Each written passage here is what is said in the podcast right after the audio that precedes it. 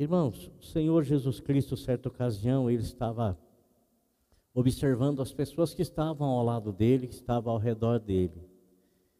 E ele viu aquele grupo de pessoas que estavam afadigados, ansiosos e com preocupação excessiva. Ele não veio posteriormente a repreendê-los por causa da preocupação, mas sim devido à preocupação excessiva. E a preocupação deles era com que haveriam de comer, a, preocupação dele era com que haveriam de se vestir. A preocupação deles, de princípio, era com coisas materiais, necessárias para a vida, necessárias. Mas ele, em dado momento, ele chamou a atenção daquelas pessoas para que eles observassem o que ele iria dizer a eles. Com que que na verdade eles deveriam primeiramente se preocupar e essas outras tantas preocupações que era prioridade na vida deles seriam acrescentadas.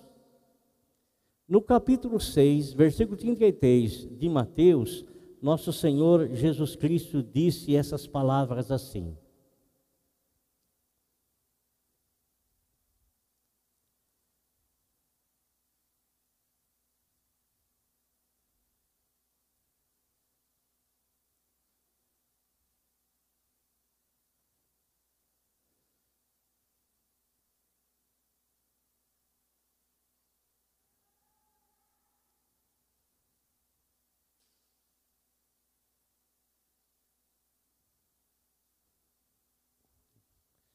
Falei Mateus para vocês, estou olhando aqui em João, falei, mas está errado aqui alguma coisa.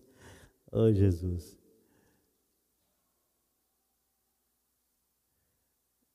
Mateus 6,33, está escrito assim, é bem conhecido esse versículo, né? Está escrito assim, olha.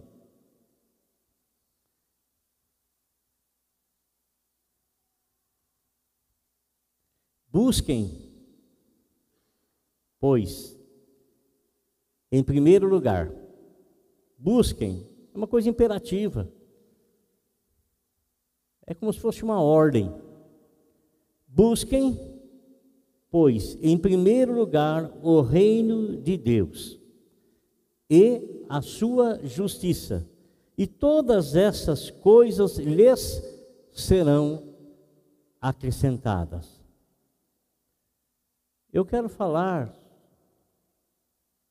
o que Deus quer que busquemos em primeiro lugar? O que Deus quer que busquemos em primeiro lugar? Às vezes, os nossos pensamentos, a nossa vida, ela é toda voltada e toda preocupada com coisas que Deus tem prometido acrescentar sobre a nossa vida. Não que nós não devemos nos preocupar com elas, mas às vezes essa preocupação é muito excessiva, muito excessiva. O Senhor quer que venhamos a buscar primeiramente o reino de Deus. Você sabe, irmãos, que existem muitas promessas na palavra de Deus e não são poucas, são 7.487 promessas que Deus tem feito na palavra dele para nós, para os homens. Ele fez, falando com os homens. 7.487 promessas. Dentre essas promessas, existem algumas promessas que, como já falamos anteriormente, são promessas condicionais, promessas que nós iremos recebê-las se nós fizermos aquilo que está sendo orientado a fazermos. Aqui o Senhor está dizendo para nós que nós devemos buscar, busquem em primeiro lugar o reino de Deus. As outras coisas que serão acrescentadas, elas não serão sem que primeiramente haja a preocupação em nosso coração com aquilo que é primordial, o reino de Deus. E para nós alcançarmos o reino de Deus, existe dois tipos de reconciliação que deve acontecer conosco. Dois tipos de reconciliação. Nosso Senhor Jesus Cristo disse certa ocasião aos seus discípulos, e logicamente que isso é extensivo a todos nós, ele disse assim: Vocês serão meus amigos se vocês fizerem o que eu vos mando. Vocês serão meus amigos se fizerem o que eu vos mando. A condição de sermos amigos do Senhor está em obedecermos aquilo que Ele nos diz, realizarmos, fazermos, colocarmos em prática aquilo que Ele nos orienta a fazer, a realizar. Deus não criou o homem para ser seu inimigo. Deus não criou o homem com destino à morte, porque a morte ela é um inimigo e ela não é de Deus e não vem de Deus. Deus não criou o homem para envelhecimento. Deus não criou o homem para as doenças, qual, seja qualquer tipo de doença. Deus não criou o homem para a morte, para a destruição. Deus, ele criou o homem como seu amigo, seu amigo. E quando Deus formou Adão e Eva e os colocou no jardim do Éden, o Senhor Deus deu a eles a receita deles permanecerem como amigos de Deus. E qual, e qual é essa receita de permanência na amizade com Deus? O Senhor, quando os criou, os colocou no jardim, e o Senhor trouxe uma palavra condicional a eles. Vocês poderão se alimentar de todas as coisas, mas eu não quero que vocês façam isso, comam daquele fruto daquela árvore. Foi isso que Deus falou. Eles permaneceriam como amigos de Deus se eles permanecessem na palavra que o Senhor lhes havia dito. Na palavra que o Senhor lhes havia falado, orientado, pregado.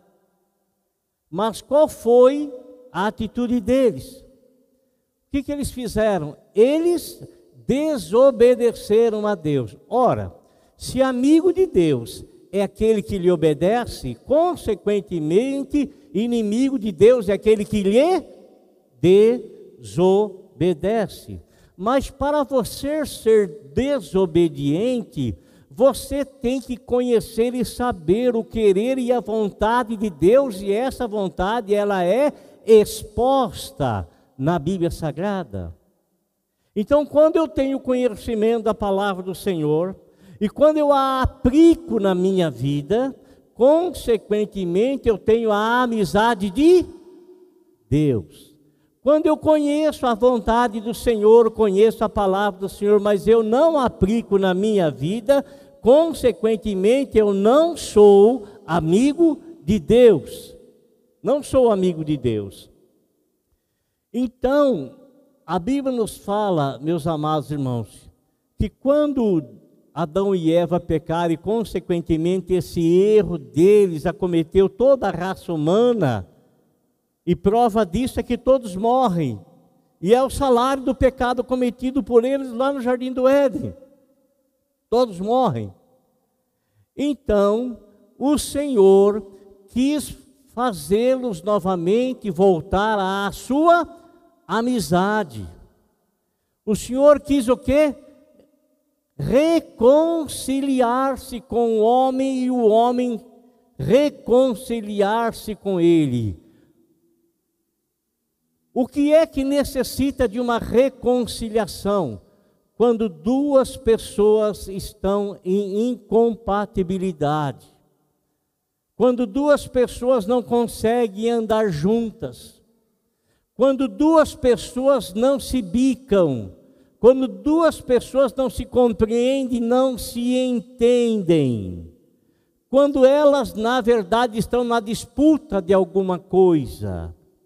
E o homem, ele sempre está disputando com Deus, porque o homem, na verdade, ele não quer ser servo do Senhor, e ser servo do Senhor é fazer aquilo que o Senhor pede, aquilo que o Senhor diz, aquilo que o Senhor fala, aquilo que o Senhor orienta.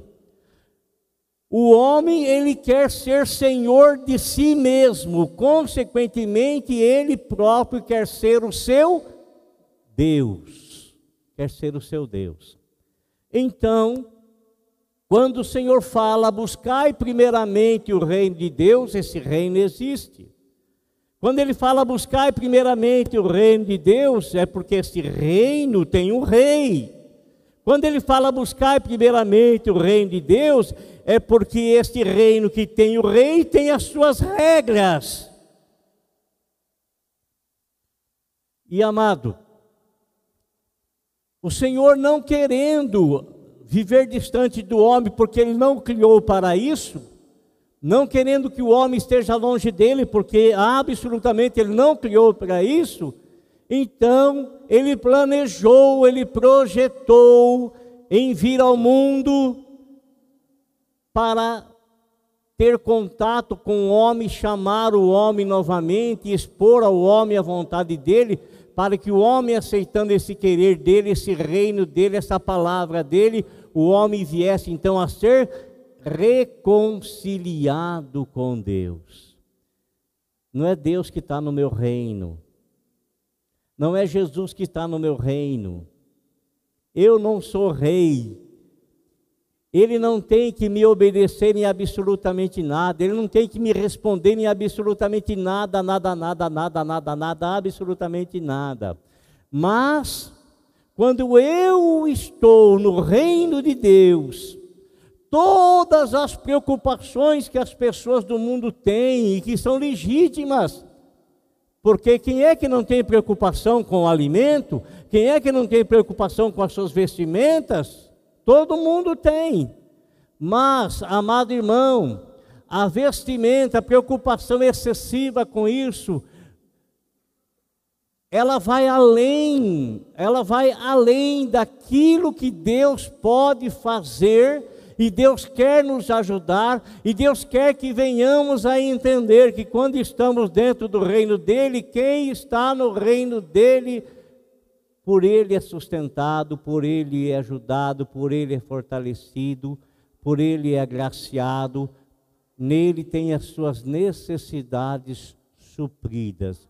Isso não quer dizer, ah, então eu não vou precisar trabalhar. Não, não está querendo dizer isso. Não está querendo dizer isso.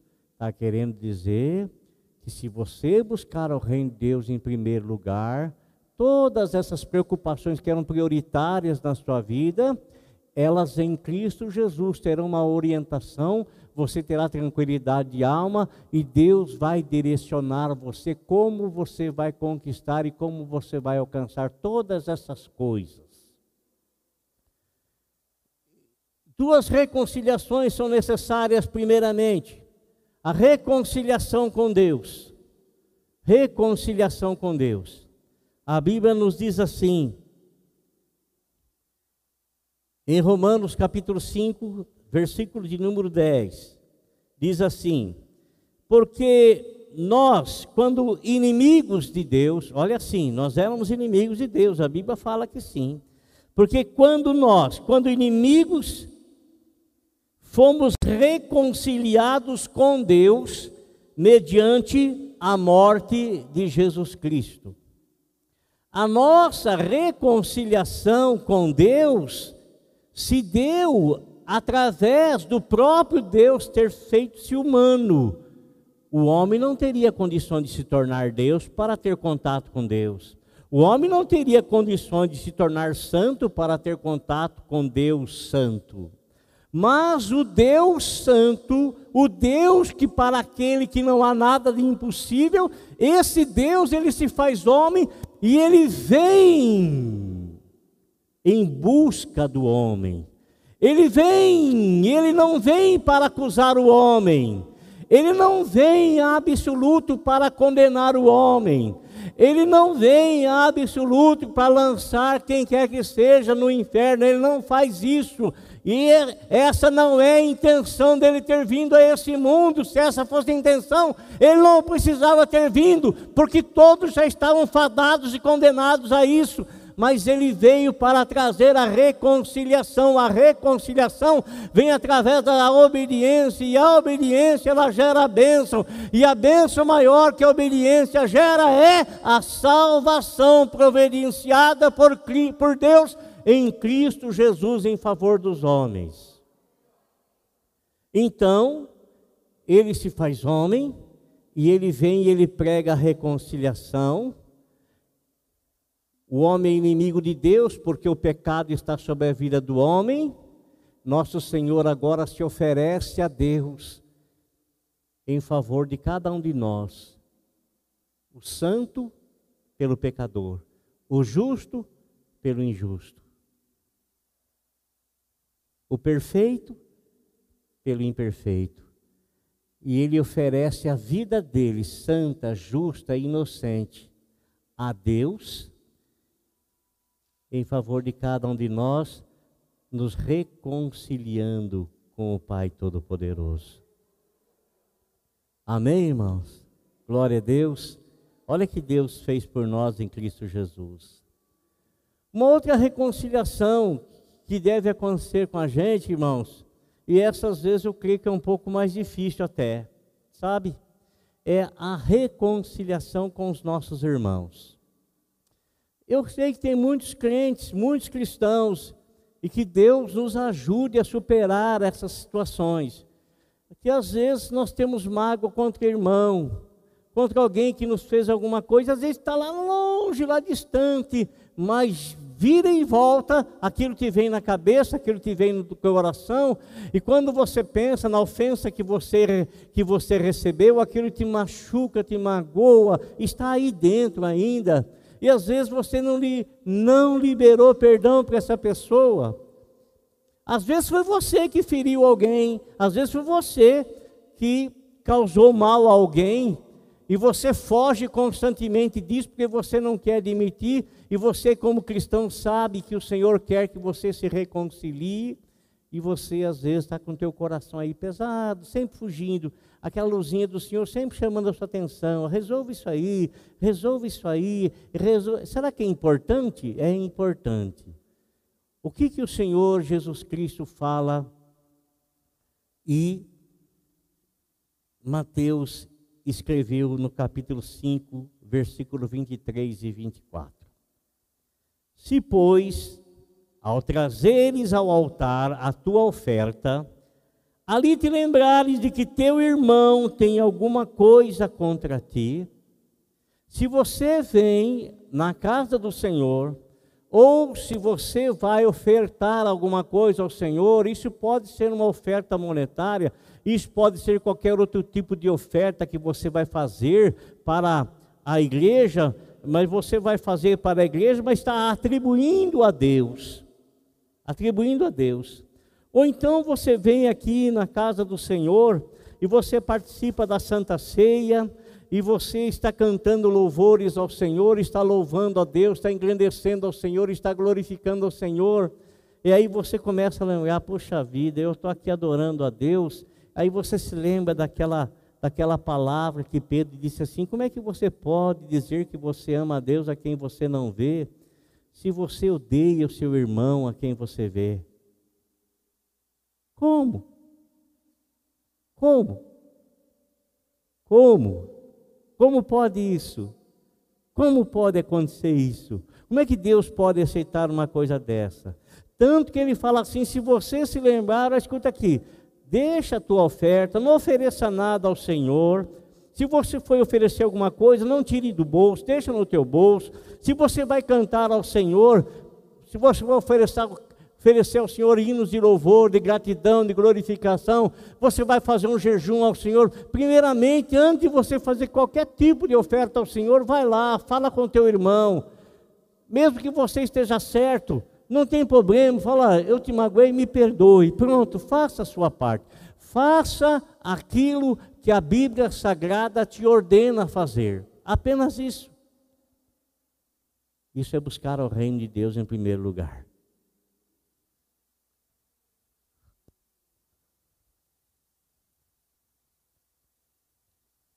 Deixa perante o altar a tua oferta. Vai primeiro reconciliar-te com teu irmão e então, voltando, faze a tua oferta. Logicamente que o Senhor Jesus Cristo ele está falando isso aqui para pessoas que eram acostumadas a trazer suas ofertas no templo.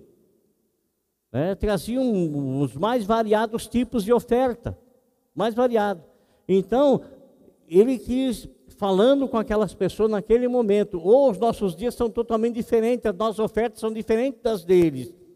Mas o sentido da coisa é o mesmo. É o mesmo. Uma outra coisa, irmãos, que o Senhor quer que a gente faça dentro do reino dele,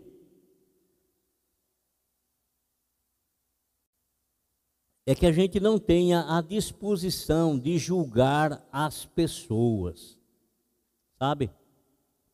Infelizmente, se a gente não vigiar a vida da gente, a gente vive olhando e vive sabendo de erro, de falha de qualquer pessoa, e nós, ao invés de termos as mesmas atitudes que o Senhor Jesus Cristo teve, ele única, a única pessoa que tinha direito de julgar a todos, porque é o único sem pecado.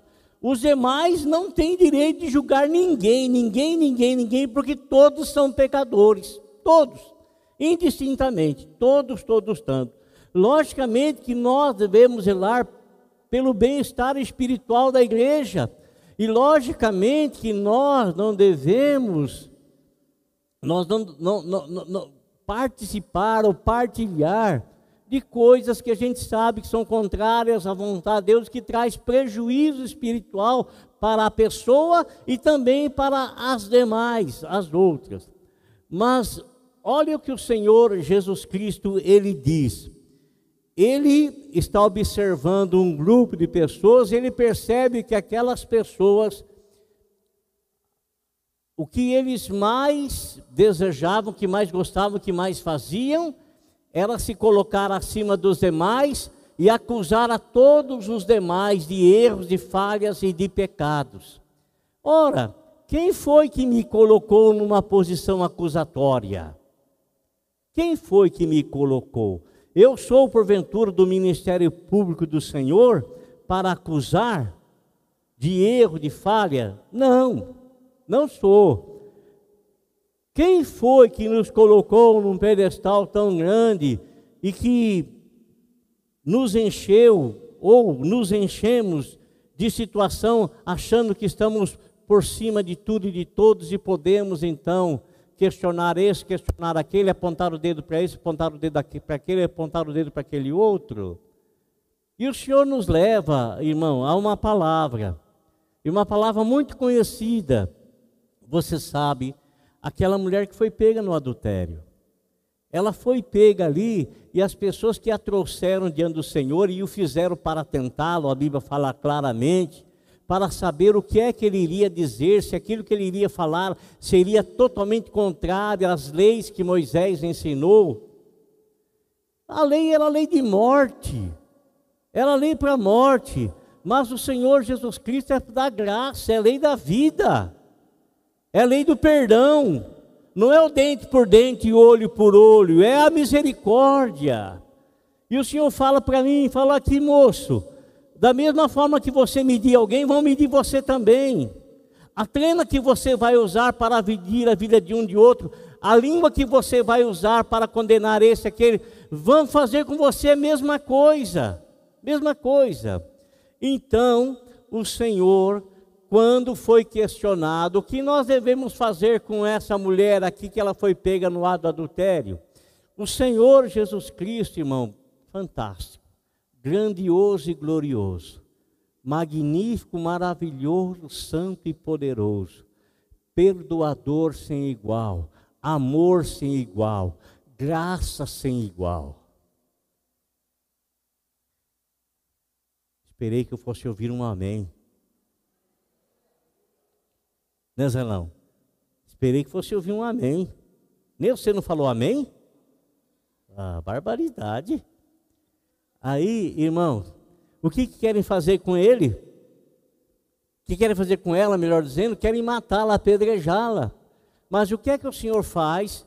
O Senhor diz para ele: ó, primeiro que não tiver pecado, tiver isento de pecado, pode atirar a primeira pedra. O que aconteceu? Ninguém, ninguém atirou pedra nela, ninguém. Mas irmãos, nosso Senhor Jesus Cristo fez uma advertência a ela.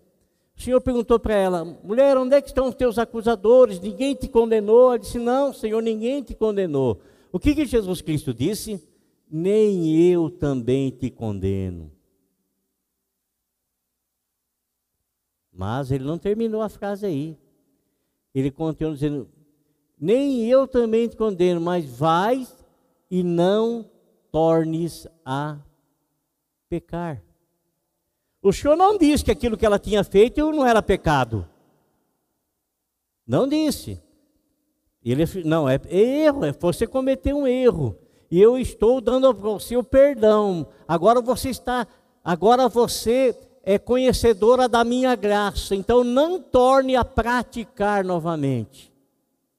Agora veja bem, o que, que o Senhor Jesus Cristo fala em Mateus capítulo 7, versículo de número 5, falando para os fariseus, diz, hipócritas, tire primeiro a trave do seu olho e então verás claramente para tirar o arqueiro do olho de teu irmão.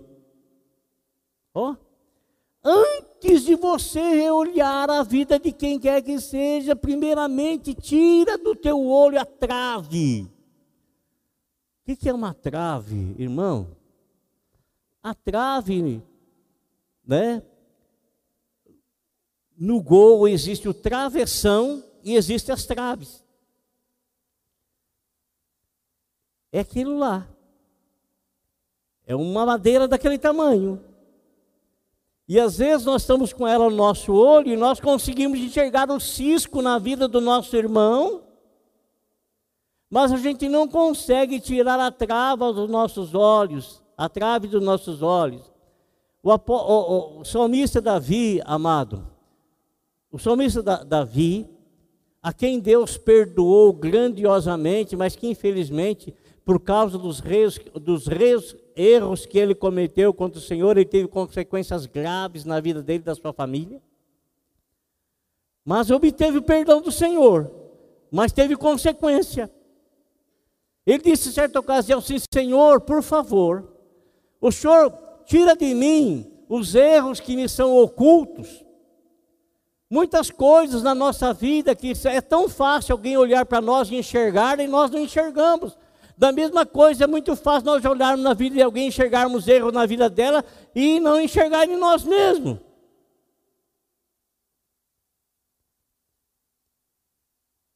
Agora, olha o que é que o Senhor nos orienta a fazer quando algum dos nossos irmãos, alguns dos nossos irmãos, vierem a ter um deslize, a cair, isso acontece desde o princípio da igreja. Tem acontecido, isso não quer dizer que isso seja a vontade de Deus, de forma alguma, de maneira alguma. De forma alguma. O amigo de Deus, ele pode escorregar, ele pode escorregar, ele pode cair num laço, mas ele, ao ser restaurado, ele nunca mais vai cometer aquilo. Esse é o amigo de Deus reconhece o perdão de Deus, reconhece o amor de Deus, reconhece a purificação de Deus, reconhece que o sangue de Jesus foi derramado por causa do pecado dele. O que, que o Senhor fala quando algum dos nossos irmãos, porventura, vierem a cair em alguma falha, em algum erro? Está escrito assim, Gálatas 6,11: Irmãos, se alguém for surpreendido, O que é ser surpreendido? Flagrante? Se alguém for surpreendido em alguma falta, surpreendido, amado irmão, é algo de surpresa, um flagrante. E muitas vezes nós falamos muitas coisas de muitas pessoas sem ter observado, sem ter visto, sem ter feito flagrante. sabe?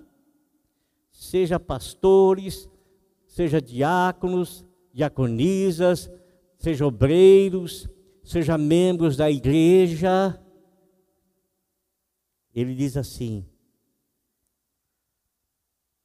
Irmão, se alguém for surpreendido em alguma falta, vós que sois espirituais, corrigiu-o com espírito de brandura, e guarda-te para que não sejais também tentado. Então, a pessoa que fragou o outro, se ele é um ser espiritual, ele não vai passar a faca na cabeça da pessoa, não vai ficar esparramando para cá e para lá aquilo que não vai fazer isso. Igual, infelizmente, tem muitos cabeça de bagre na internet que é louco para colocar lá falha de um pastor não sei da onde, falha de um obreiro não sei da onde, falha. Ele não sabe que ele mesmo está sujeito àquilo?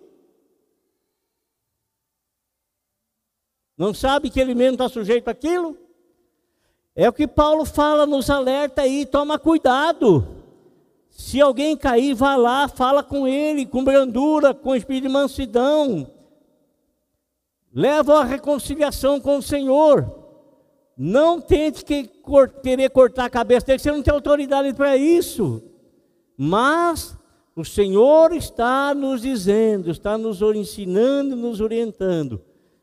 Que se alguém for pego assim, alguma falha, alguma coisa, você que é espiritual, então vá com o espírito de brandura, ajude-o, levante-o, erga-o.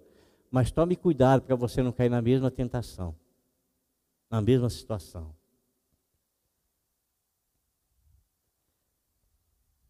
Amém, irmãos? Uma outra coisa que o Senhor chamava a atenção também, é, principalmente dos escribas, dos fariseus, é que eles eram muito preocupados com a aparência exterior. É importante a aparência exterior? A aparência é importante?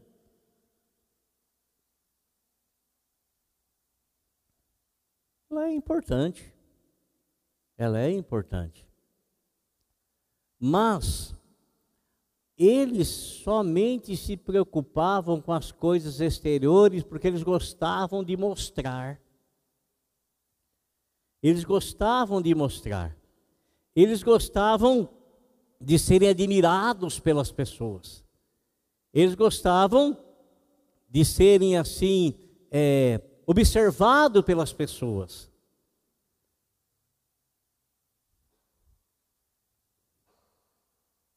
Aí eu vejo, eu vejo aqui, em Mateus capítulo 23, versículo 25 e 26, o Senhor Jesus Cristo chamando a atenção deles, porque estavam repreendendo os discípulos do Senhor. Ah, e aí seus discípulos, eles comem sem lavar as mãos. E o Senhor então lhes dirigiu a palavra dizendo o seguinte: Ai de vós, escribas e fariseus hipócritas, porque vocês limpam o exterior do copo e do prato, mas estes por dentro estão cheios de rapina e intemperança.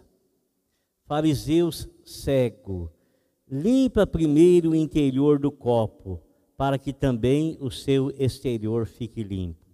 Logicamente, irmão, que o Senhor Jesus Cristo estava usando isso para falar da vida espiritual.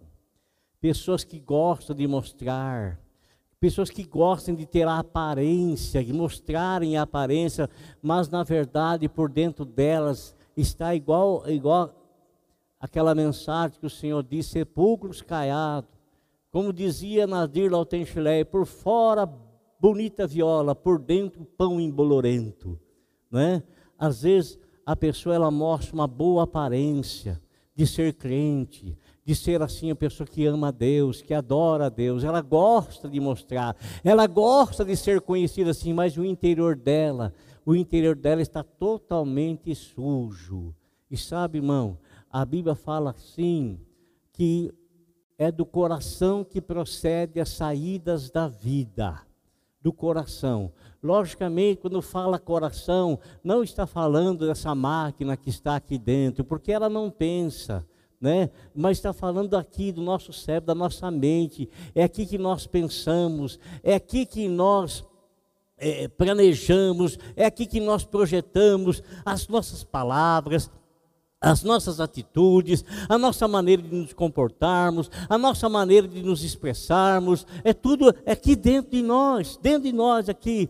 Logicamente que quando fala com o coração, o coração é o símbolo da vida, o coração é o símbolo do amor. Né? Então quando fala, que a boca fala daquilo que o coração está cheio, logicamente o vaso está cheio a mente está cheia, o cérebro está cheio. Então ele disse que, primeiramente, você tem que se preocupar, preocupar com o interior. Olha que coisa importante, irmãos. Eu estava falando de princípio aqui. Uma das coisas que sucede e a gente não consegue enxergar, não consegue ver, aconteceu com você, aconteceu comigo. O que é? Ezequiel está escrito o seguinte: que o Senhor ele, ele, ele, ele muda o nosso coração. Ele tira o coração de pedra e coloca um coração de carne. Coração de pedra é um coração que não, não tem como você mexer com ele, é duro, frio. Coração de carne não, é maleável, bomba vida. Né? O sangue passa por ali, jorra lá. Tchac, né? Vir por todo o corpo. Uma das primeiras coisas que acontece, ou se não a primeira coisa, quando o pregador fala assim: quantos querem aceitar Jesus como Salvador? E você convencido pelo Espírito Santo, você convencido pela palavra de Deus, o Senhor Deus então toma você, faz o desejo ardente de ter Jesus como teu Salvador no teu coração. Então você vem à frente para confessar, conforme a palavra de Romanos fala. E quando você confessa os seus pecados ao Senhor e pede perdão ao Senhor, o coração de pedra está sendo removido e você está recebendo um novo coração. É o que a Bíblia fala. E nesse novo coração, esse novo coração que você recebe, está ali gravado a vontade de Deus. O Senhor, a partir daquele momento, Ele vai trabalhar a tua vida. Em alguns com mais facilidade do que outros, mas Ele vai trabalhar a nossa vida para nos santificar dentro da vontade do Senhor, dentro do querer do Senhor, dentro do desejo do Senhor, dentro da palavra do Senhor. Amém, irmãos? Então, Primeira coisa também é limpar o nosso interior. Uma outra coisa, que é aqui para nós encerrarmos, cuidar da nossa família. Cuidar da nossa família.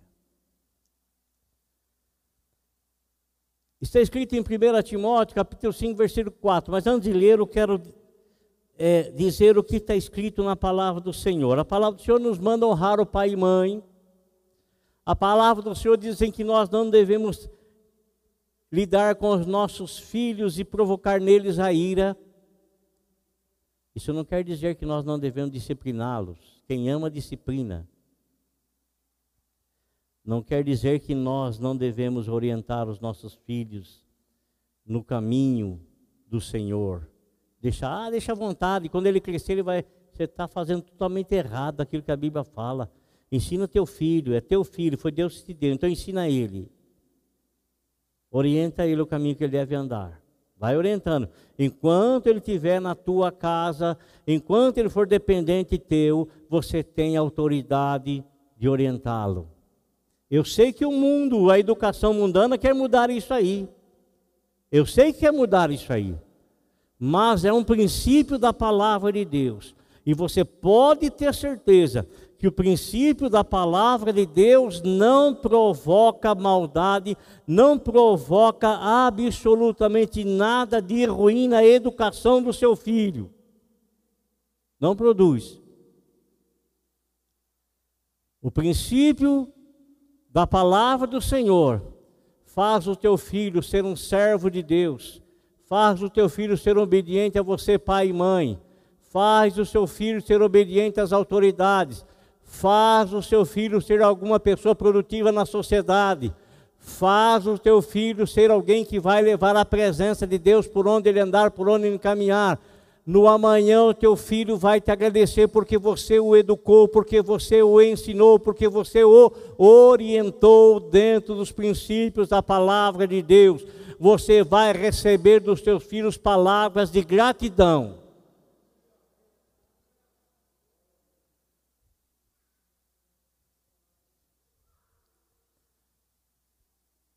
1 Timóteo 5, 4, 4 diz assim: Mas, se alguma viúva tem filhos ou netos,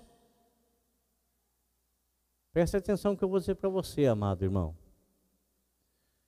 Muitas pessoas, às vezes, eles, quer, eles querem colocar sobre a igreja, a igreja, uma situação de dependência de pessoas.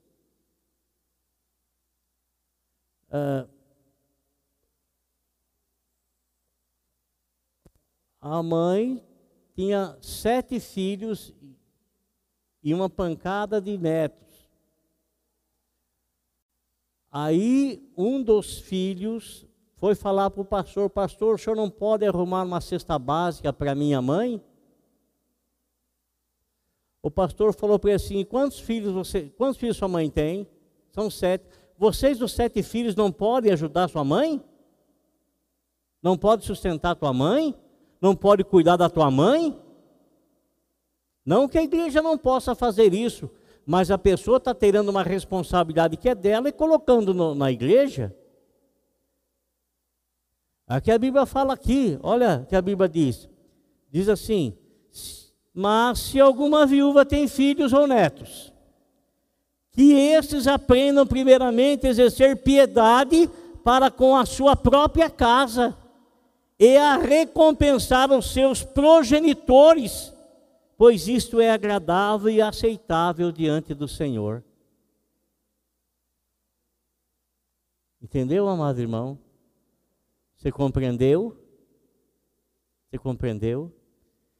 E não somente honrar nas necessidades materiais, mas os filhos, netos, podem honrar a mãe e os avós? Sim, podem sim, por tudo que eles fizeram por eles.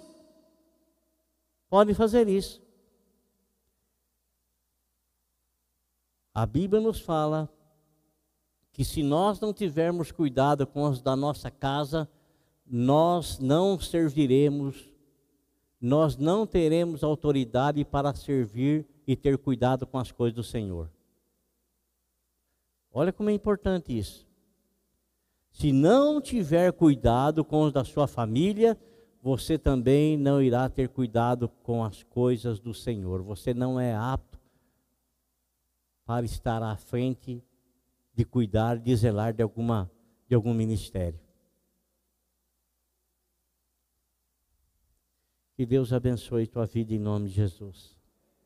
Que Deus abençoe a tua família. Que Deus faça resplandecer sobre você a glória do nome dEle, o poder do nome dEle, a graça do nome dEle, no nome de Jesus Cristo. Amém?